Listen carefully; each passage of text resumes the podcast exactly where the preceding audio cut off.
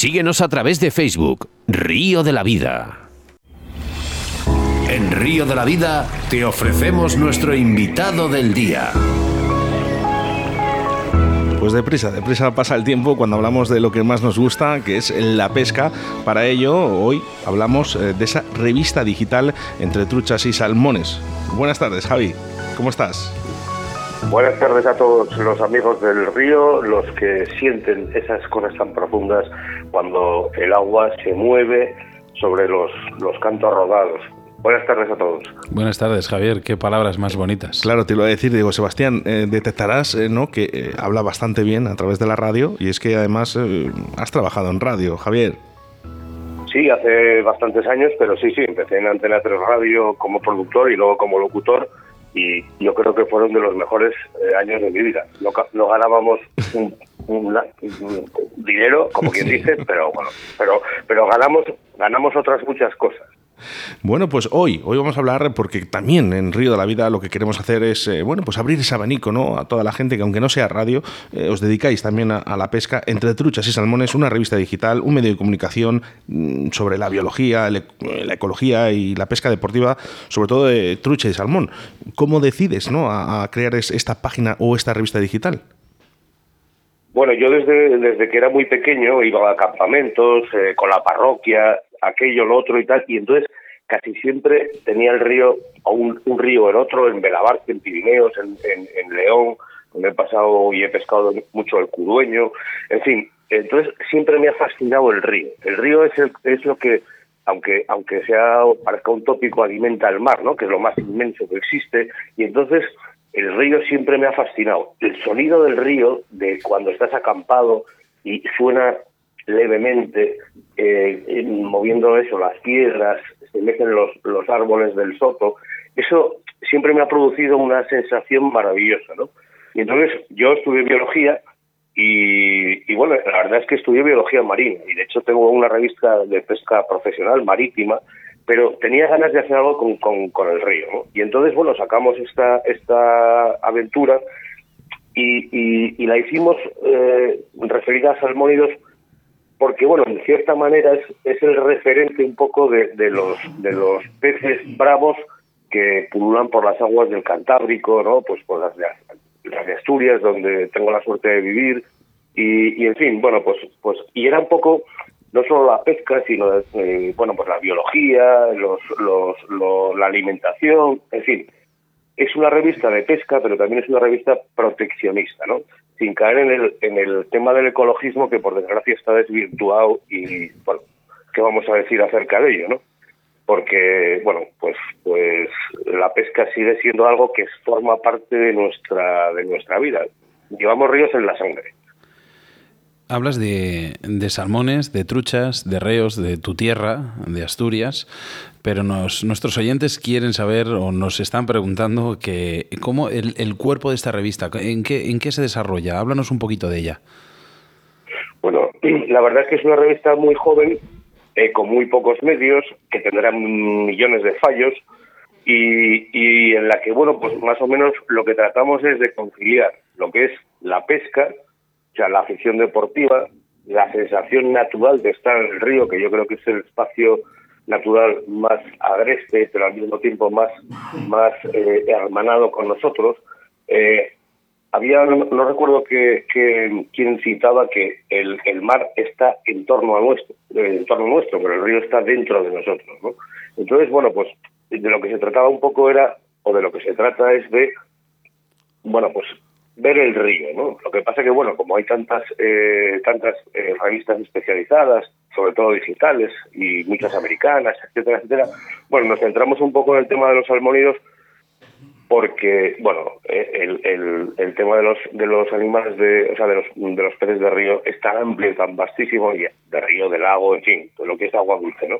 Y entonces, bueno, nos centramos un poco en ese tema por acotar y por bueno y porque es un poco lo que lo que aquí mamamos ¿no? en, en, Asturias en el Cantábrico en León en el norte de León en fin en Cantabria bueno todo esto Javier, eh, me imagino ¿no? que al ser una revista digital no estáis planificados a decir em, eh, al principio de mes, eh, en la primera semana tenemos que sacar una revista digital, ¿no? ¿Lo sacáis cuando podéis? Bueno, bueno más o menos sí, pero, pero sí que hemos mantenido la cadencia de sacar la primera en abril y hasta ahora hemos cumplido, eh, la última la sacamos en octubre y mantenemos, digamos, el periodo de dos meses. Pero tampoco es una cosa que nos preocupe mucho, no tenemos eh, muchos anunciantes, que eso te puede llevar a un tema compromisorio porque pues tienen ofertas concretas o campañas concretas, ¿no? Entonces nos lo tomamos con mucha tranquilidad, no vivimos de esto, es una afición y, y bueno, y por eso lo hacemos de esa manera. Mañana Mañana puede desaparecer la revista, como han desaparecido tantas, o mañana puede ir la cosa muy bien y, tengamos que planteárnoslo de otra manera. Pero bueno, no, no somos ambiciosos en ese aspecto porque es una ficción.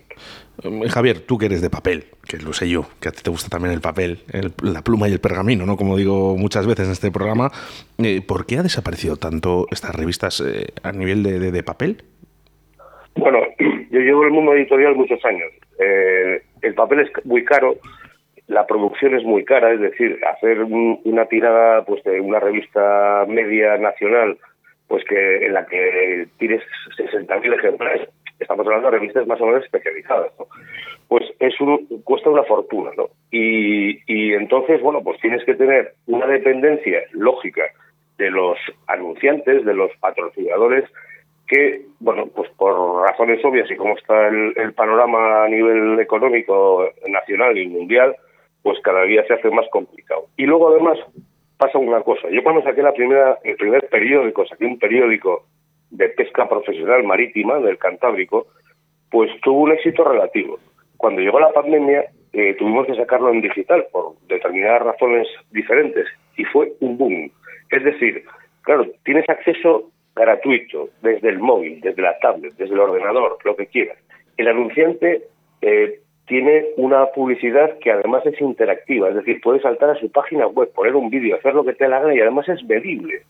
Con lo que, aunque añoro el papel, me encanta el papel y además yo me dedico a escribir, pues la realidad es la que es. La realidad, esto, Javier, es que es que has escrito un libro hace poco, no sé, no sé los días exactamente o el tiempo, pero se llama La montaña líquida. ¿Por qué este título? Bueno, porque vamos a ver, eh, bueno, yo he escrito varios libros, yo soy muy tendente a escribir libros sobre naturaleza y nada, hice La montaña líquida porque ese concepto me fascinaba. Sé que lo oí en algún sitio, ese concepto, ¿no? Pero no se refería a esto y yo lo apliqué a esto, es decir, la montaña como generador de ríos o generadora de ríos y entonces a partir de ahí eh, una aventura, una aventura muy sencilla de una persona que puede ser tú, yo, eh, aquel, alguien al que no le han ido bien las cosas, pero tiene el río en la cabeza y además, bueno, en este caso, una figura importante dentro del río. Y entonces es un concepto absolutamente abstracto, pero el que lea el libro dirá, pero es posible, porque los ríos, los, los, los peces y especialmente los salmónidos remontan los ríos, ¿no?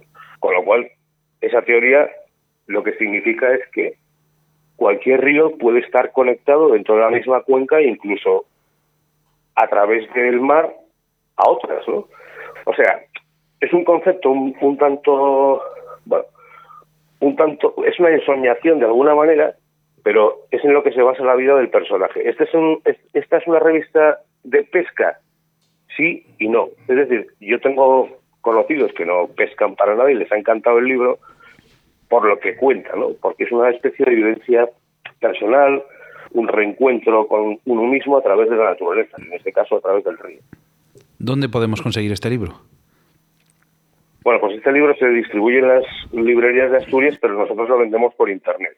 Si os parece bien, por no empezar a dar teléfonos y esas cosas que luego no se nos quedan. Si quieres, aparte de darnos el teléfono, mándanos, mándanos la, la, forma en la cual podemos eh, adquirirlo y lo ponemos en el podcast y en la descripción de las publicaciones, porque yo personalmente te lo voy a comprar. Bueno, yo, es que tengo uno. Yo, ya, tengo el libro de Javier. porque además. Pues, oye, me parece estupendo. No solo hablamos de la montaña líquida, porque también tienes más libros. Sí, tengo más libros. Yo tengo un libro que está siendo un éxito porque, bueno, yo he tenido revistas de caza en papel, ¿eh? eh, nacionales. Eh, o sea, yo soy un administrador de miseria. El día que gane dinero va a ser una, la bomba, ¿no? Entonces, pero bueno, eh, tengo un libro que se titula Diario de un cazador de becadas, que ese es un pájaro muy de muy muy del bosque, ¿no? Muy vinculado también con el río. Que hice una primera edición y fíjate lo que son las cosas. No acerté con la portada y vendí muy pocos. Cambié la portada dos años después y estoy vendiendo lo que, bueno, lo que no está escrito. He agotado dos ediciones, ¿no? Entonces, bueno, y luego tengo otro que se llama El Rastro, que esto es para los aficionados a la caza mayor. Pero bueno, todos están vinculados con la naturaleza y todos están vinculados directamente con Asturias, que creo que es un escenario brutal. Hay eh, un abanico muy abierto en Asturias y donde podríamos hablar horas y horas. Bueno, entre truchas y salmones, esta revista digital, yo os eh, sigo, además, eh, a través de Facebook. No sé si habría otros mecanismos para poder escucharos y visualizaros.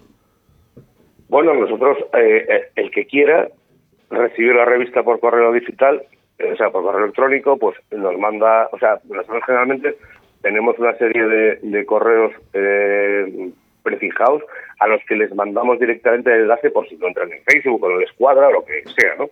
Entonces, bueno, podéis entrar, sí, la colgamos en, en, nuestra página, pero eh, el que quiera que recibirla personalmente en su correo electrónico solo tiene que ponérnoslo en, en el messenger de, de, entre truchas y salmones y se la mandaremos cada dos meses, sí o sí.